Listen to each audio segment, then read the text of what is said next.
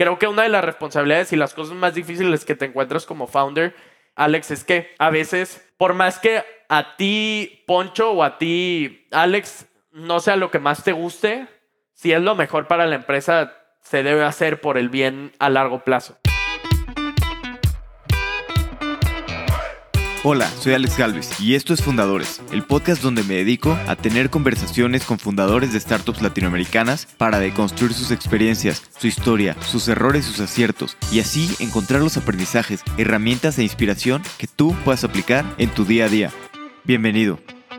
Hola Fettuccinis, hoy me acompaña Poncho de los Ríos, cofundador y CEO de Nowports, un freight forward digital que se apoya con tecnología para darle buena visualización a sus clientes y que sepan en todo momento dónde están sus contenedores y cuándo van a llegar. Hablamos de su primer startup, que hizo más bien para divertirse y para mejorar programando.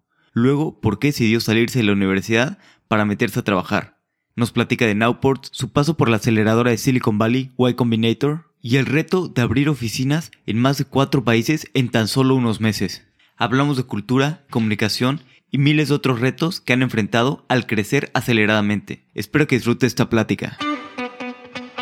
Poncho, bienvenido a Fundadores. Alex, muchísimas gracias por invitarme. Estoy muy feliz de, de estar aquí y honrado, ¿eh? Al contrario, un honor para nosotros tenerte por acá. Gracias. Me gustaría empezar primero entendiendo un poquito sobre pues, tu primera startup, Lucat. ¿Cómo nació? Alex, es un buen punto. O sea, mira, te voy a contar lo que queríamos hacer, hacer en Lucas, que creo que te va a sonar muy familiar a miles de startups que hay en la región, pero queríamos digitalizar el servicio de entrega a domicilio de los restaurantes, ¿no? Esto hace muchos años, o sea, sobre todo en 2016, que todavía no era un mercado tan saturado.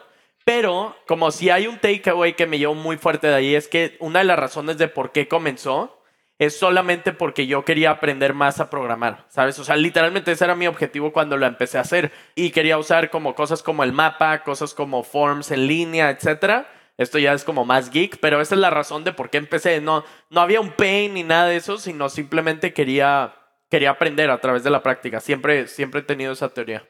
¿Y aquí qué tanto programabas? O sea, aprender, pero ¿qué ya sabías programar y qué, o sea, porque siempre es bueno para aprender, tener un proyecto, ¿no? Para aplicar las cosas que vas aprendiendo. Sí, exacto. Mira, es un buen punto. Voy a remontar un poco atrás como de, de mi historia como muy rápido. Alex, todo empezó, por así decirlo, a los 11 años aprendí a programar en línea viendo videos de YouTube, tal cual. O sea, eso fue lo que, lo, así comencé y, y esa fue mi primera interacción con la programación. Hice juegos pero luego cuando llego a 15 es cuando ya quería hacer mucho más mobile apps, quería hacer eso y ahí es donde entró el tema de Lookat, ¿no? O sea, entonces fue como, pues sí, o sea, como aprendí en línea, pero quería llevarlo al siguiente nivel y fue a través de Lookat.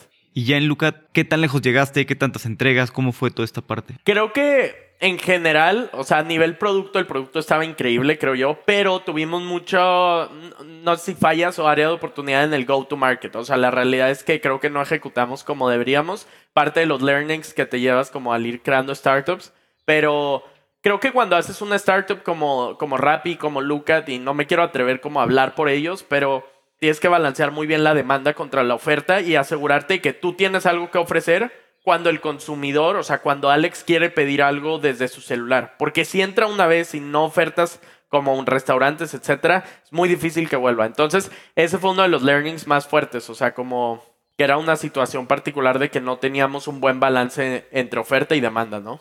¿Y, por qué decidieron pues, cerrar o ya dedicarse a otra cosa? ¿En qué momento dijeron ya mejor, bye? Mira, cuando pasó a universidad, eh, esto está muy loco, pero eh, entré a Computer Science o Ingeniería en Tecnologías Computacionales en México, que es de programación. Me di cuenta que no me encantaba la carrera necesariamente, sino que me gustaba hacerlo, pero no la carrera. Y apliqué a más de 40 startups en California, ¿sabes? O sea, yo estaba en México, en mi país pues, natal, en mi ciudad natal, y apliqué más de 40 startups en California porque antes de estudiar cuatro años en eso quería saber si era lo que ya me quería dedicar toda mi vida, ¿sabes? Entonces apliqué muchas, entré como practicante a una en Palo Alto y pues ahí me di cuenta que quería tener una visión más global de los problemas y no solo hacer algo porque hay una oportunidad económica, ¿no? O sea, en verdad atacar algo que me apasionara, que después llegué a ¿no? Ahí te contaré ahorita más a detalle.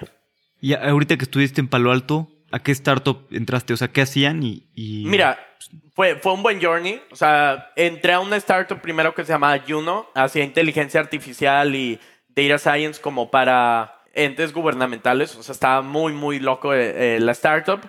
Pero luego en un Starbucks conocí a Esther Wojcicki, que es quien se creó Google, eh, Google se creó en su garage, tal cual, ¿no? La conocí y me invitó a entrar a un programa de Google de Moonshots for Education, un programa que tiene Google como para avanzar la educación en países en pleno desarrollo. Y me, me encantó el proyecto y entré ahí Luego entré a Stanford, ahí conocí a Maxi Casal, con quien después confundí Nowports. O sea, como fui muy rotatorio, pero porque estaba explorando distintos proyectos esa etapa de mi vida, ¿no? Este, sí, justo, o sea, educación, data science. Después entré un poco a una, a una fintech que era de predicción de stocks. Y después, bueno, decidimos crear Nowports. Y en esa fintech de predicción de stocks, ¿Estuviste mucho tiempo? ¿Qué te gustó? ¿Qué no te gustó? Pues mira, me encantó. Era más un research project de la Universidad de Stanford con una, con una startup que estaba en ese momento.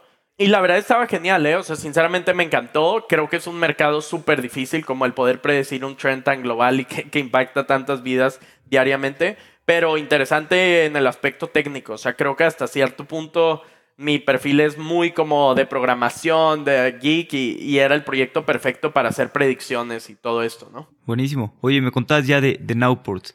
¿Cómo nació y cómo decidieron ir por un problema tan grande? Sí, a ver, ahí te va. Primero te voy a explicar el por qué. Conocí a Max, él es de Uruguay, yo soy de México, lo conocí un verano en la Universidad de Stanford y literalmente hicimos un clic súper grande a trabajar en conjunto. O sea, no en Nowports, sino a trabajar en cosas en conjunto. Hacíamos proyectos, etcétera, como muy enfocados a, que él desarrollaba o yo desarrollaba y alguien veía la unidad de negocio para, como una software factory, ¿no? Por así decirlo. Después, en una plática, y esto sucedió literalmente cenando, estábamos hablando del background familiar como de cada quien, oye, ¿qué hacen tus papás? ¿Qué sabes? O sea, y él me terminó contando que él había emigrado de Uruguay a Estados Unidos para trabajar en un forwarder tradicional. Ahorita te explico bien qué es un forwarder. Y de mi lado, mi familia había tenido un forwarder tradicional por más de 15 años en México, ¿sabes? Entonces ahí fue como un super click que dijimos como increíble, o sea, como estamos, o sea, tenemos un, tenemos un punto en común súper grande y los dos identificábamos que el freight forwarding estaba roto. Ahora te voy a contar qué es un freight forwarder, ¿sale? Básicamente un freight forwarder, Alex, se encarga de que las empresas como Coca-Cola, como cualquier empresa en Latinoamérica, pueda importar o exportar productos sea, les ayuda con el proceso documental, les da los costos, coordina la recolección, ¿sabes? Se puede llamar así como un equipo remoto de logística, de cierta forma. El problema, Alex, de este proceso es que está roto. O sea, está 100% roto porque es un, una industria de 54 mil millones de dólares, nada más en Latinoamérica que funciona a través del correo y de las llamadas de teléfono. O sea, no hay una estructura, no hay una plataforma en línea en la que lo puedes ver y esto hace que las empresas en general pierdan millones de dólares cada, pues cada mes o cada operación en procesos manuales, en no saber cuánto les va a costar, en tiempo, etc.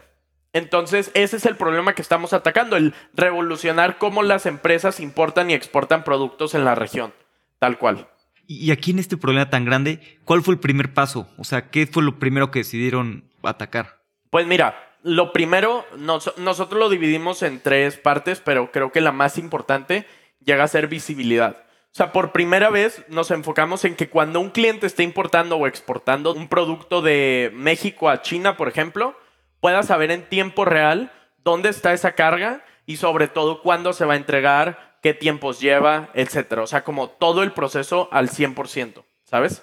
Empezamos ahí, empezamos en México, ese fue nuestro primer país de operaciones. Hoy en día, como nos hemos expandido a otros cinco países en la región, y la verdad es que el enfoque es el mismo, o sea, queremos brindar visibilidad a los clientes, transparencia en cuanto a costos y procesos, o sea, que un cliente siempre sepa dónde está en cuanto a información y en cuanto a documentos o operación. O sea, qué documentos le falta enviar, qué costos va a ser, etcétera, ¿sabes? O sea, transparencia.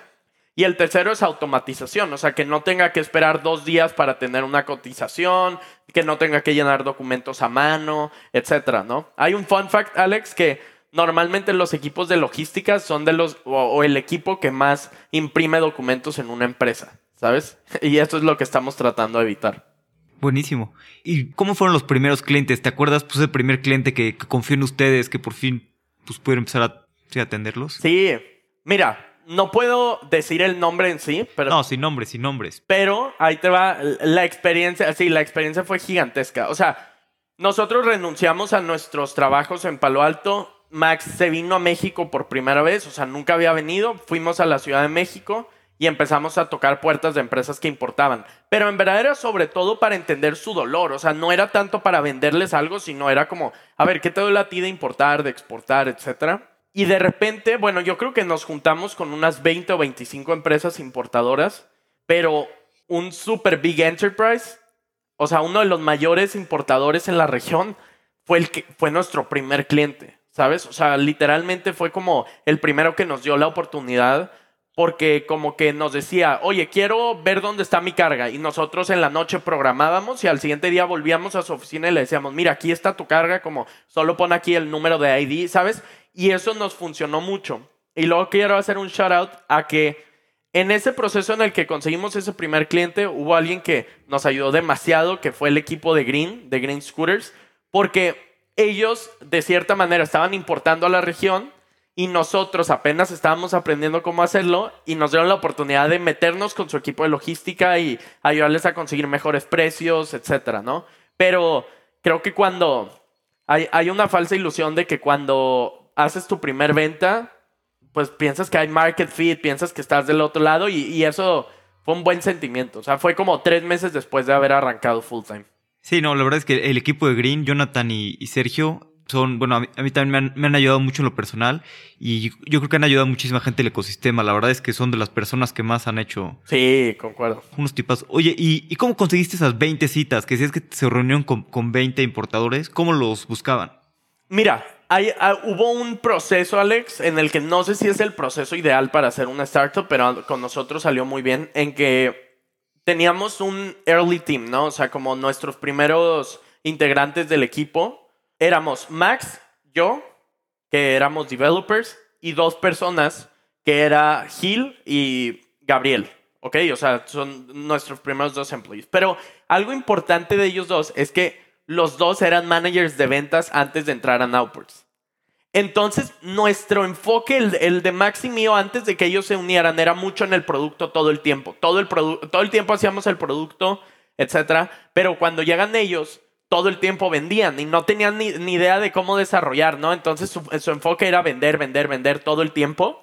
Y la verdad es que se hizo un mix perfecto, o sea, porque mientras ellos conseguían las citas, nosotros mejorábamos el producto y íbamos a visitar las empresas. Era como un loop infinito, ¿no? Esos primeros días. Y Alex, contestando cómo lo hacían ellos en específico, literalmente llamaban a las empresas. O sea, llamaban a, imagínate, corporativo X empresa oye, ¿quién es la persona de logística? Nos gustaría hablar con ella y aprender, etcétera, ¿no? Sí, creo que es, complicado a veces esos primeros clientes y más en la venta B2B, ¿no? A veces creo que muchos emprendedores no saben por dónde empezar a, a contactar a los clientes. Sí, mucho de la venta B2B, creo yo, Alex, termina estando en el follow-up y en la personalización. O sea, una vez se dominan esos dos temas, como en verdad haces un buen follow-up a la empresa constantemente y en ese follow-up o en esos correos les explicas bien oye, a mí me interesa hablar contigo por esta razón y esta razón y esta razón, como la conversación cambia, porque ellos reciben miles de correos, pero normalmente son genéricos, o sea, y cuando le dices como, oye Alex, vi que antes estuviste en esta empresa y hacen esto, toda la conversación cambia. Sí, claro. Oye, y regresando un poquito, bueno, a, sus primeros inversionistas y, su paso por YC, exactamente, ustedes empezaron y luego aplicaron a YC. ¿Cómo fue aquí este proceso de entrar y todo eso? Mira, es una buena pregunta. Sí, nosotros eh, estábamos trabajando en Palo Alto y aplicamos a muchas aceleradoras al momento de renunciar. O sea, renunciamos un septiembre y teníamos que aplicar como para octubre en YC y nos emocionaba mucho la idea, pero ya habíamos arrancado en sí el producto, las ventas todavía no teníamos. Arrancamos fuerte el producto y al momento de entrar a YC, o sea, es en diciembre de 2018, es cuando te digo que concretamos la primera venta y de ahí pues bueno, llevamos todo el proceso de aceleración y creo que ha sido genial. O sea, en verdad tener partners como John y Sergio que tuvieron la oportunidad de entrar a través de un fondo que tienen a, nuestra startup y YC y conseguimos Monashis que invirtió anteriormente en Rappi, Base 10. ¿Sabes? O sea, tratamos de hacer una ronda muy estratégica que al final del día nuestros investors pues han sido como parte del equipo en ayudarnos a saber qué país debemos abrir, incluso en los procesos de contratación, etcétera. Y hablando esto de abrir más países, ¿cuándo empezaron a abrir más países? ¿Hasta después de YC o cuando estaban durante...? No, en verdad fue durante YC. O sea, mira, fíjate que cuando estábamos en el proceso de YC, eh, arrancamos, te digo, en la Ciudad de México. Ahí fueron nuestras primeras ventas. O sea, yo creo que nuestros primeros cinco clientes fueron de la Ciudad de México. Pero después de eso, nuestro manager, eh, Gabriel, que te digo que fue de las primeras personas en entrar al equipo, él iba a Chile. Entonces, o sea, como descubrimos que Chile era un supermercado y él se lanzó a explorar Chile, ¿sabes? Y abrir, y la verdad es que ha sido un éxito. O sea, Chile es uno de los mercados más grandes en la región en cuanto, creo que en casi cualquier mercado, pero específicamente en freight forwarding, que es lo que hacemos nosotros. Entonces, eso fue alrededor de febrero, o sea, fue al cinco meses de operación, ¿no? Y después, ¿cómo siguió? O sea, porque sé que abrieron pues, bastantes países al principio, ¿no? Tres países en menos de cuatro meses. Sí. ¿Por qué decidieron ser tan agresivos en este crecimiento? Mira, Alex, justamente en este negocio hay un network effect que nosotros hemos visto de que si tenemos participación en el país de origen y en el país de destino, podemos dar una experiencia al cliente 10 veces mejor, ¿sabes? Entonces, también tenemos un pequeño equipo, por ejemplo, en Asia. O sea, por más que no vendemos en Asia, nosotros mucho de nuestra operación viene y tenemos un equipo en Asia eso nos ayuda a que el cliente se beneficie. Entonces, esa es de las razones de por qué abrimos Chile y Colombia para poder, como si alguien necesitaba importar de Colombia a México, poderle dar un servicio end-to-end como con una súper satisfacción. No, buenísimo. Creo que lo, más importante es el servicio al cliente. Sí. Pero ¿te acuerdas un poquito cómo se sintió y, los nervios o no sé qué sentimiento tuvieron pues de, abrir Chile, este ahora abrir Colombia, eh, empezar a crecer el equipo? ¿Qué pasaba por tu cabeza? Mira, creo que muchas veces cuando pasan esas cosas, o sea, y pasa lo de YC, y pasa lo de los países, y pasa lo de cualquier situación, una publicación de la empresa, etcétera, es muy fácil como empezar a definirte como o muy bien, o sea, estás muy feliz, o el síndrome del impostor, etcétera, ¿no? O sea, entran demasiados factores ahí. Creo que no hubo un, un impacto fuerte cuando abrimos, o sea, emocionalmente, si yo te hablo como fundador, o sea, sinceramente no, pero cuando hubo un impacto muy fuerte en nuestro pensar es cuando ya de repente teníamos un equipo, o sea, como entras a una All Hands Meeting y por primera vez ves caras distintas, ¿no? O sea, como caras que tú como fundador no conocías en nuestra operación en Chile, en Colombia.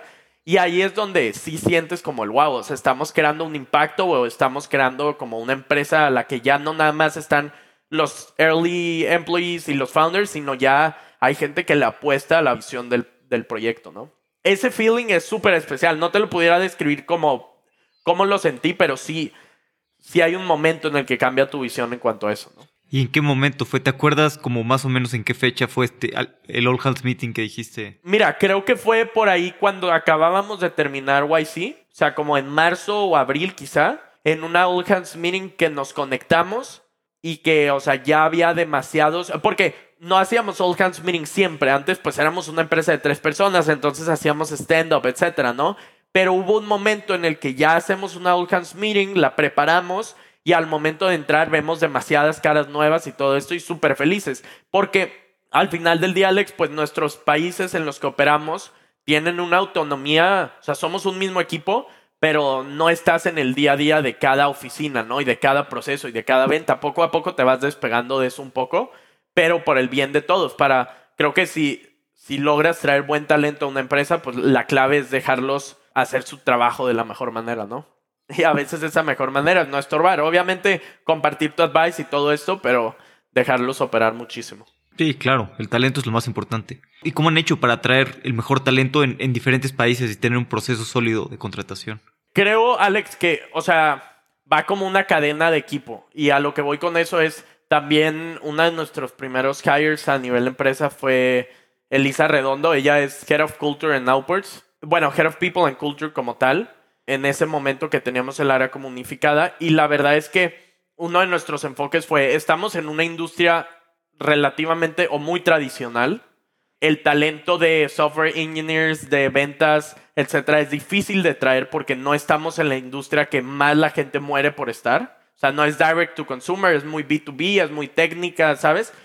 Y creo que nos ayudó muchísimo el traer, o sea, una Head of People and Culture que en verdad transmitiera ese sentir a todos. O sea, como a cada persona con la que hablábamos, no que no le diera el contexto de la logística ni de que movemos contenedores, sino que le diera más nuestra visión de que queremos empoderar a las empresas a que puedan importar y exportar fácil. O sea, que si tú quieres traer mañana, Alex, algo de China a México para crear tu negocio, o sea, tu, negocio o tu pequeña y mediana empresa, nosotros te diéramos todas las herramientas digitales donde puedas verlo en tiempo real, qué te falta, etcétera. Esa es la visión y creo que el compartir esa visión es algo a lo que la gente se siente muy relacionada y eso nos ayuda a terminar trayendo pues talento que, cree que es una industria que puede cambiar. Sí, sí, sí. Oye, regresándome un poquito a, a YC, ¿te acuerdas algún poquito de, pues, de los aprendizajes más grandes que tuvieron durante esta época intensa? Bueno, intenso desde que fundaron, ¿no? Nowport. Sí, mira, creo que hubo dos. Hubo dos que, me, que nos llevamos de YC o yo me llevo. El primero era con Adora, que era una group partner que teníamos en YC que cada vez que llegábamos con ella a Office Hours, como que le decíamos, Adora, ya vendimos 10 contenedores, ¿no? O sea, es un ejemplo. Y lo primero que nos decía es como, ah, genial, como, ¿y cómo le hacemos para que sean 20 o 25? O sea, nunca, nunca había una satisfacción como completa de, ¿sabes qué? Oye, llegaron a su objetivo del demo day, etcétera, ¿sabes? Siempre buscar más y más y cómo, si hiciste 10, cómo pensar en llegar a 20. ¿Sabes? Eso es como lo primero, creo que em, nos hemos quedado mucho con ese mindset, o sea, nunca darnos por satisfechos con un objetivo que cumplimos a nivel empresa. Y el segundo que se me ocurre, Alex, sinceramente, es el de escuchar a los clientes. O sea, nosotros nos hemos dado cuenta y, y creo que por más que vas avanzando, terminas cayendo en los mismos errores. O sea, siempre es natural, pero tienes que dar, aprender a leer a tu cliente a que muchas veces no tiene una propuesta a su solución, solo sabe su problema. O sea, hay muchas veces que los clientes nos dicen como, es que necesito que en el mail me mandes esto. Él te está describiendo un poco su problema porque no tiene un buen flujo de información, pero no siempre tiene la mejor solución, ¿sabes? Y, tienes que aprender como a combinar un poco tu, la visión de la empresa con el dolor del cliente y ese punto medio es el que va a llegar a una solución y éxito de la empresa, ¿no? En el largo plazo. Sí, claro, buenísimo, me encanta. Porque sí, el cliente puede decir una cosa, pero él no sabe la solución, ¿no? Él sabe el problema y, lo que quieres tú es evitar, ¿no? Tantos correos, o sea, no correos con más información, sino una plataforma completa donde tenga toda la visualización y toda la información. Justo. O sea, eso es como escuchar al cliente, ser lo suficientemente humilde para saber que tu producto muy probablemente no está resolviendo todavía las cosas de tu cliente al 100% y seguir escuchando el problema para llegar a una mejor solución. Sí. Y con este crecimiento que han tenido tan, tan acelerado que me platicas, ¿qué problemas han tenido de abrir en tantos países, contratar a tantas personas y crecer tan rápido? ¿Qué ha sido lo más difícil? Creo que lo más difícil, sin duda, Alex, es alinear la comunicación en cada uno de los países que operamos. O sea, en verdad, el, hoy en día ser una, una empresa de más de 100 personas, como en cinco países, cinco distintos horarios, bueno, no siempre, pero hay distintos horarios dentro de Latinoamérica, o sea, tres horas más adelante, una hora atrás, etcétera el poder dominar esa comunicación y sobre todo de manera remota es lo que más nos ha llevado tiempo. O sea, el poder saber cuál es la mejor manera de hacerlo, comunicarnos también de manera respetuosa. O sea, hay veces, Alex, que una celebración de ya sea religiosa o cultural o nacional en un país, pues no es adoptada en otro y como el cómo lo manejas, ¿sabes? O sea, como una comunicación y alineación a nivel cultural ha sido uno de los mayores retos. ¿Y te acuerdas de alguna historia en específico que ilustre como estas dificultades de, comunicación? A ver, creo que, mira, si lo llevo al día a día, creo que una de las maneras donde más nos, nos hemos topado con eso es cuando anunciamos como, saben que ahora nuestra estrategia de ventas va alineado a esto, ¿no? Vamos a enfocarnos en medium and big enterprises y después como vas a una oficina o hablas con una oficina y es como, no, no, o sea, aquí nos estamos enfocando en SMEs y startups, ¿sabes? Y como que te das cuenta que, que fallaste como fundador o como CEO en este caso en comunicar paralelamente a todos cuál era la estrategia, a dónde íbamos, etcétera. O sea, ese es un caso real. O hay veces, Alex, que decimos como, a ver, a nivel empresa, como queremos servir a este tipo de clientes. ¿no? Y después como no todos están alineados, etcétera, por, por una, no por una falla, pero por un aprendizaje pues de los mismos founders en el día a día de eso, ¿no? Y sabes que es muy complicado la comunicación, que a veces tenemos una idea en nuestra cabeza y nosotros la repetimos una y otra vez en la cabeza y, ok, la decimos una vez, pero pues el otro está pensando otra cosa, ¿no? Y tal vez se lo dijiste una vez, se lo olvidó. Por eso a veces ese tipo de cosas hay que repetirlas y repetirlas hasta el cansancio, porque a veces es muy fácil para nosotros, ¿no? Que lo tienes en la cabeza y es como, ¿cómo? ¿Pero por qué no me están escuchando? Sí.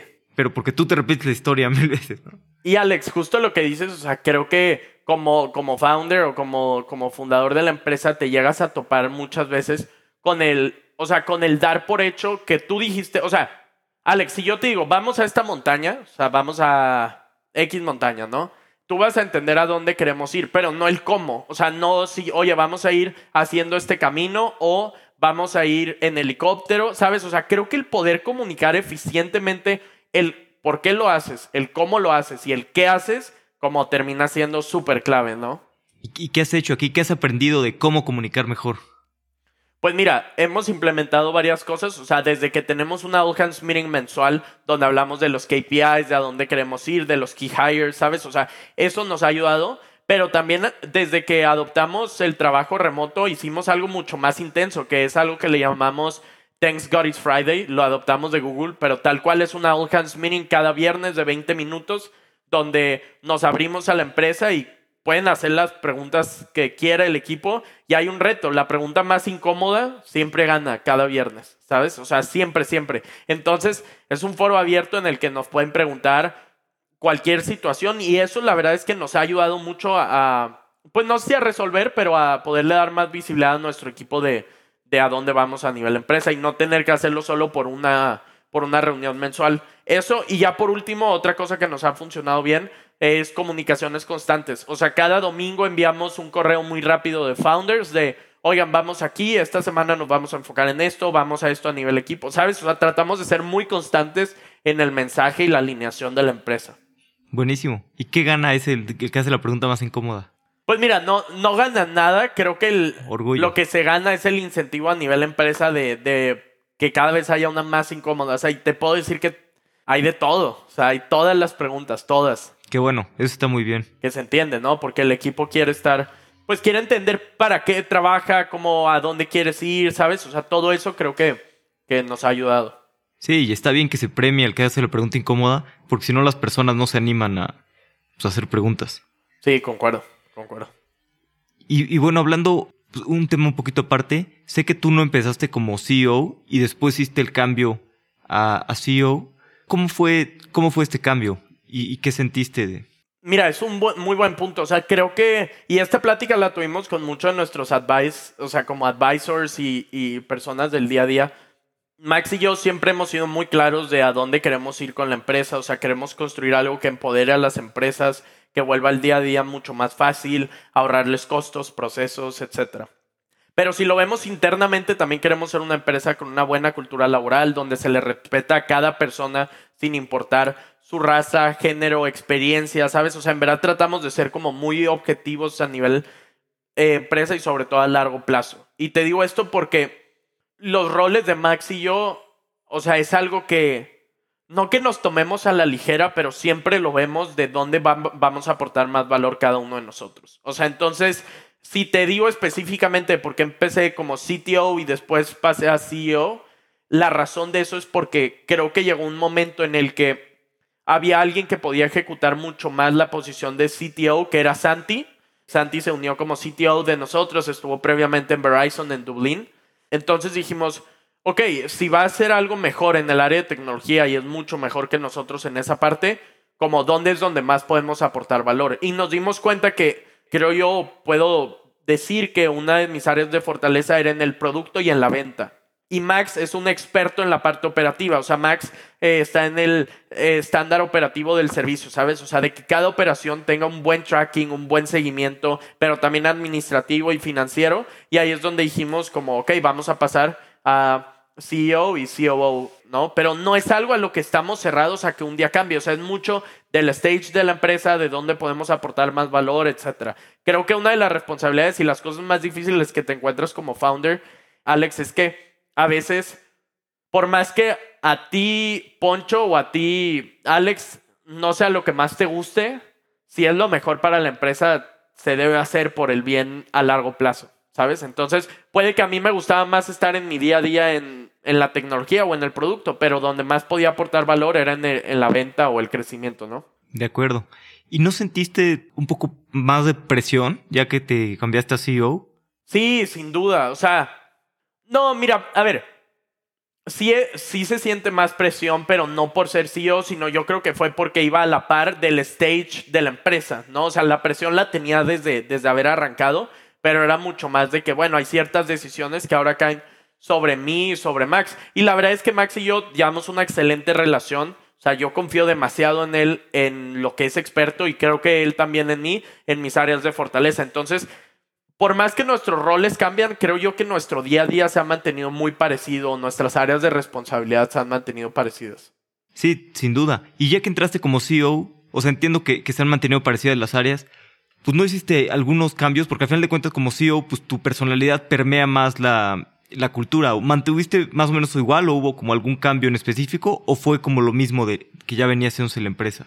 No, mira, la verdad es que a ver, creo que cambiamos demasiadas cosas, pero no yo como CEO, sino en verdad fue cambiando por la madurez del equipo en sí, ¿sabes? O sea, o la madurez de la empresa en sí en conjunto con Max. O sea, mucho de, de las decisiones, por más que recaen en mí directamente, creo que es lo que te digo, siempre tratas de ver pues por el bien de la empresa y, y obviamente cambias procesos, cambias el proceso de adquisición de clientes, etcétera. O sea, eso sin duda alguna, pero sí, sí te digo que va mucho más como por el lado de tu gorra de founder y tu gorra de CEO que vayan alineadas por, por el bien de la empresa. Entonces, no me acuerdo de algún cambio en específico que haya hecho cuando entré de CEO, pero sí de muchísimos que he hecho como founder a lo largo del camino, ¿no?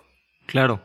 Y, viendo un poquito más su, propuesta de valor, eh, estuve leyendo un poquito de, de Freight Forward y así, y un poco una de las dificultades es que es una industria que se pelea mucho por el precio. Sí. Y todos van, pues nada más el precio más bajo. Creo que, Alex, cuando. A ver, lo primero que te puedo decir es si es así. O sea, es una industria sumamente competida por precios, porque obviamente todas las empresas quieren eficientar sus costos de mover algo de punto A a punto B, ¿no? O sea, hay que empezar por ahí de que hay que entenderlas. Pero, Alex, cuando empezamos con la visión de Nowports o el por qué tratamos de hacer algo en general, tratamos de que los equipos de logística en las empresas a las que servimos se vuelvan mucho más estratégicas que operativas. Y eso no lo atacas directamente dándoles una tarifa más baja, sino ahorrándoles su día a día, o sea, que puedan tener reportes automáticos, que no tengan que llenar Excel todo el día, que no tengan que mandar mails. Y cuando le damos la vuelta a esa narrativa de, ok, vamos a enfocarnos en cosas mucho más estratégicas, en eficientar procesos y tiempos, la conversación cambia. O sea, la conversación cambia porque esos procesos, Alex, yo creo que de enviar correos todo el día, de tener información errónea, de no tener visibilidad de tu cadena operativa, termina teniendo un costo mucho más grande que el haber pagado 50, 70 dólares más por un contenedor, ¿no? En mi opinión. Sí, claro, totalmente. Además, si quieres otorgar un servicio de primera, pues no puedes ofrecer el mejor precio, ¿no? Claro. Siempre las peleas del, del más barato, pues es un race to the bottom, ¿no? Y, no hay quien, quien gane en este tipo de, de industrias. Y, y también que en esta parte, Alex, hay un riesgo fuerte a que muchas veces es mucho más caro no recibir tu carga a tiempo que haber pagado un poco más por, por mover la carga. Y justamente si, si no tienes visibilidad, si no tienes eh, los procesos automatizados, es muy fácil tomar decisiones, no sé si erróneas, pero difíciles. Y de esta parte de, dar mayor visualización, ¿qué ha sido lo más difícil con relación al, al producto?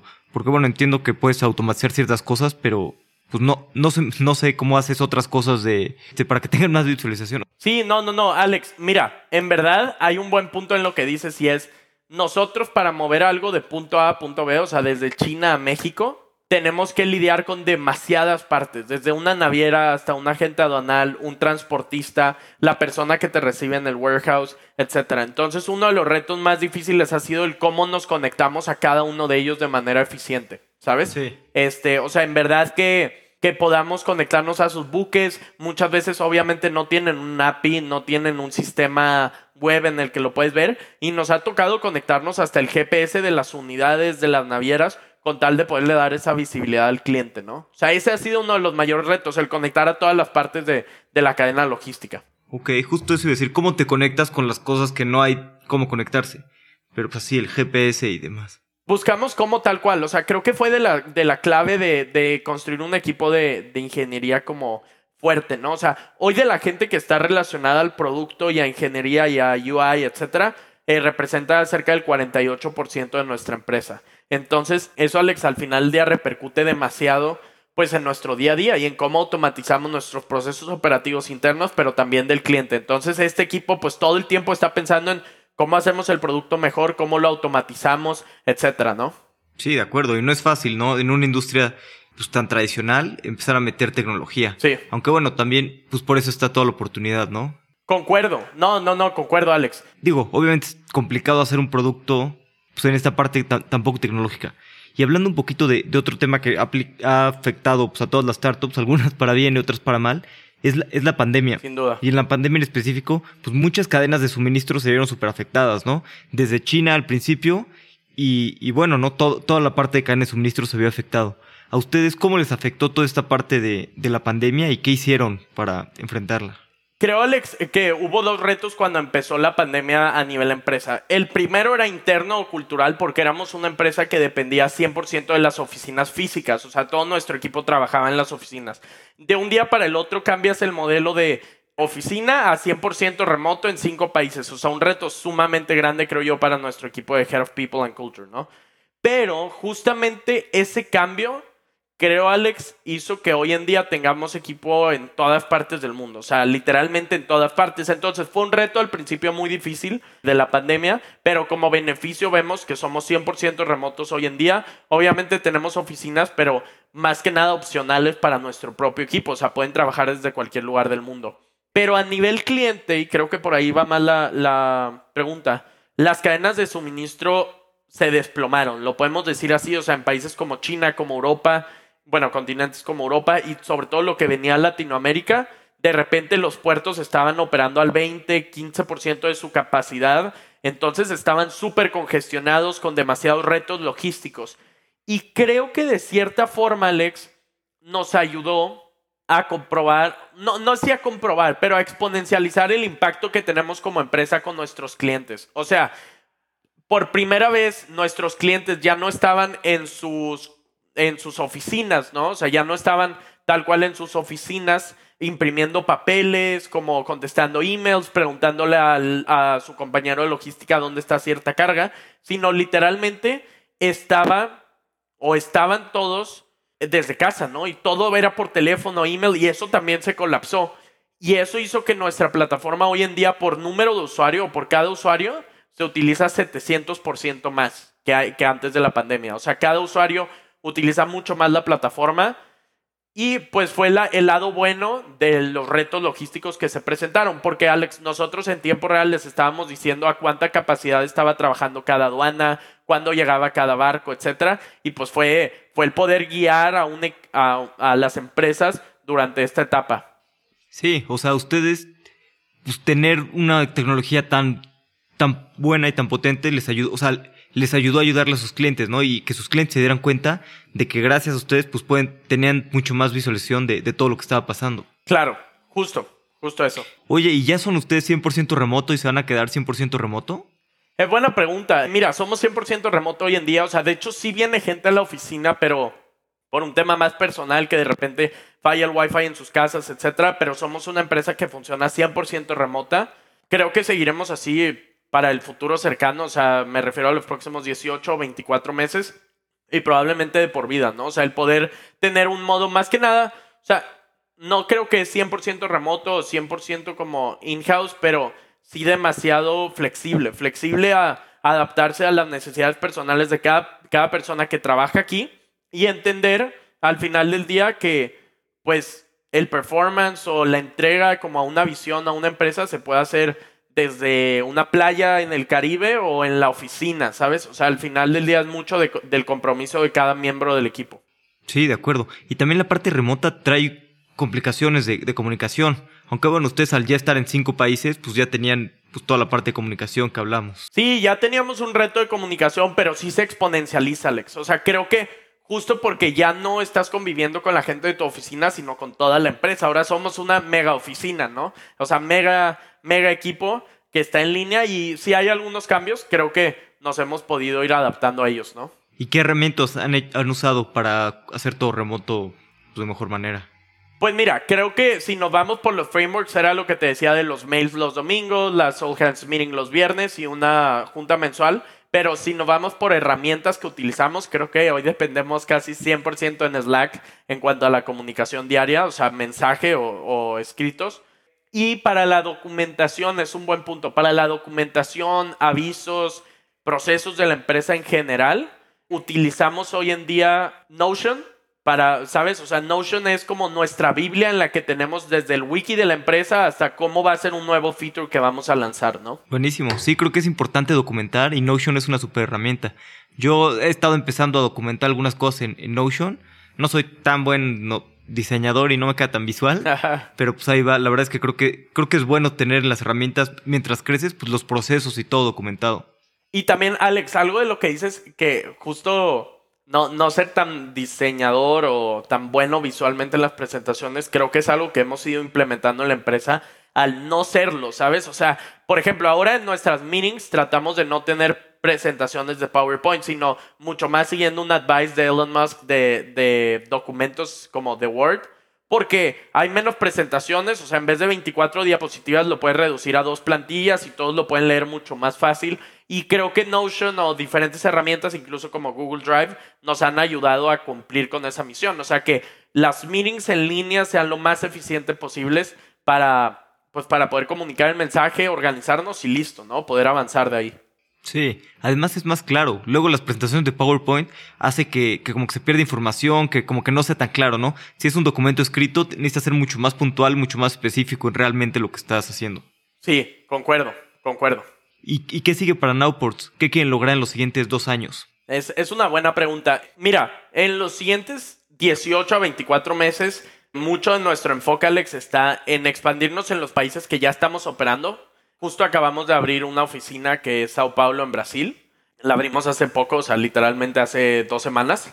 Entonces es expandirnos en los países que ya operamos y sobre todo expandir la satisfacción al cliente. O sea, queremos convertirnos mucho más que moverles la carga de punto A a punto B su sistema operativo. Y a través de nosotros pueden ver cualquier tipo de herramientas, desde financieras, de reporteo, de...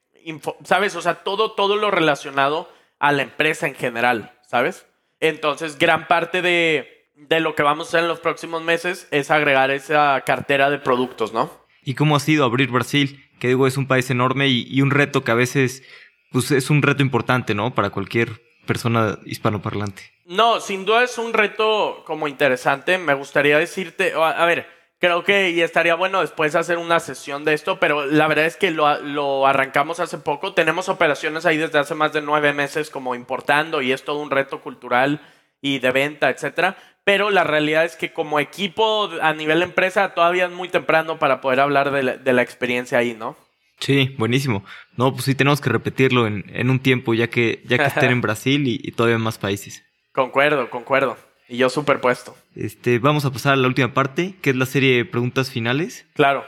Las preguntas son cortas, las respuestas no necesariamente deben de serlo. Ok, dale. ¿Cuál es el libro que más has recomendado? The Hard Thing About Hard Things de Ben Horowitz. Y bueno, ese creo que es como un toolkit para ser fundador de una empresa. Y hay otro que creo que no mucha gente conoce, pero está genial, que se llama The CEO Playbook.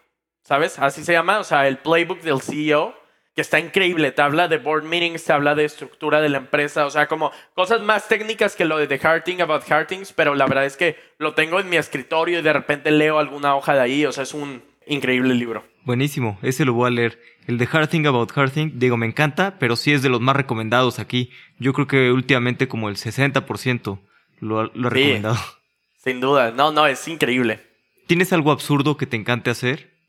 es buena pregunta. A ver, bueno, mira, no sé si cuenta, es, es una buena pregunta, pero tengo, me encantan los perros y tengo dos, dos perros que son de una raza medio peculiar, que es Charles Quinkle. Ah, qué padre. Que es la raza mexicana y me encanta como leer de la historia mexicana y todo eso. De hecho, de eso derivó mi gusto por esa raza. Entonces, la historia mexicana me encanta, o sea, aprender la latinoamericana en general, ¿eh? Qué padre. Yo una vez uno de mis roomies tenía un Cholo Squinkle, pero un poco complicado cuidarlo. Sí, cuidarlo y tiene una actitud o un comportamiento súper especial. Sí, no, aquí le tenemos que poner pues crema dos veces al día y luego masaje en las piernas porque pues, no sé qué le estaba pasando en las piernas y luego el ojo. Y bloqueador cuando sale al sol, es todo un tema, todo un tema. sí, sí, sí, pero, pero muy bonitos, bueno, peculiares.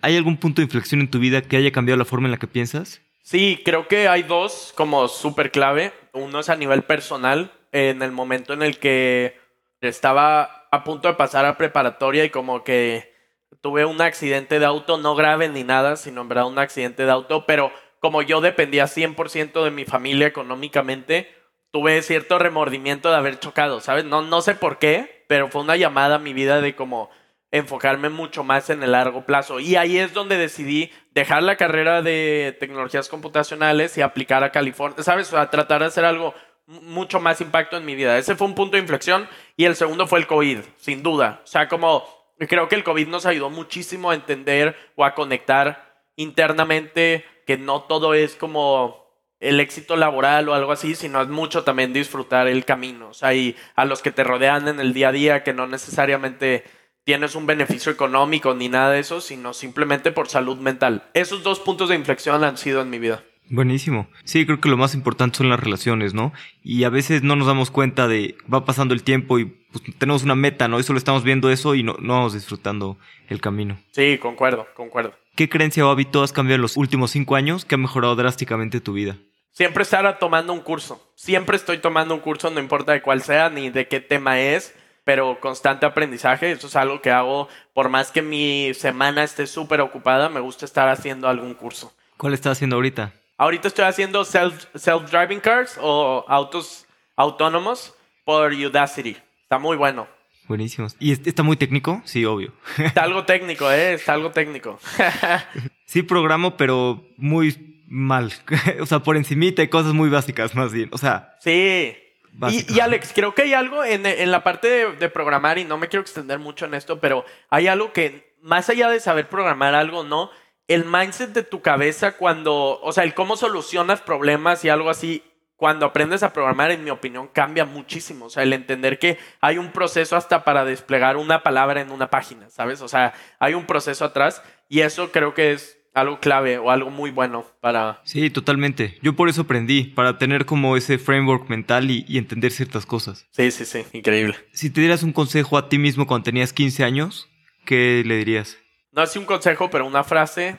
Bueno, hay dos, hay dos. Ahí les va. El hombre en la arena. No sé si está relacionado con el concepto, pero muchas veces juzgamos como. como ah, bueno, hay una frase que dijo.